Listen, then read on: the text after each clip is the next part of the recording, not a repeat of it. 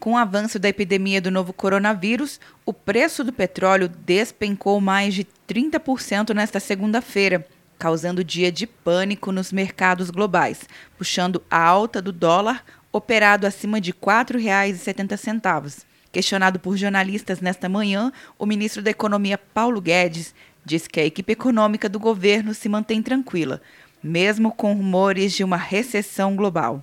Vamos transformar essa crise em geração de empregos. Nós estamos absolutamente tranquilos, a equipe de economia está tranquila. É uma equipe serena, é uma equipe experiente, já vivemos isso várias vezes, conhecemos isso, sabemos lidar com isso. Para Guedes, o momento é de foco nas reformas. Vamos aprovar a autonomia do Banco Central, vamos aprovar o saneamento, vamos mandar essa semana ainda a reforma administrativa, assim que o presidente chegar lá de fora. Vamos trabalhar. Vamos transformar essa crise em crescimento. Vamos transformar essa crise em geração de empregos. O presidente em exercício Hamilton Mourão disse que a situação é preocupante, mas transitória. Preocupar, né?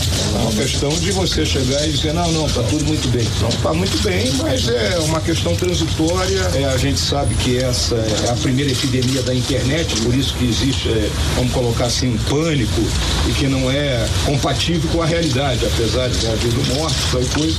Mas vamos olhar só aqui no Brasil quantas pessoas morreram de dengue esse ano. E ninguém comentou. Os preços do petróleo, já em queda, atingiram a maior queda diária desde a Guerra do Golfo, na década de 90, provocando a interrupção das negociações nos mercados. A Bolsa de Valores brasileira, a B3, caiu 10% logo na abertura desta manhã.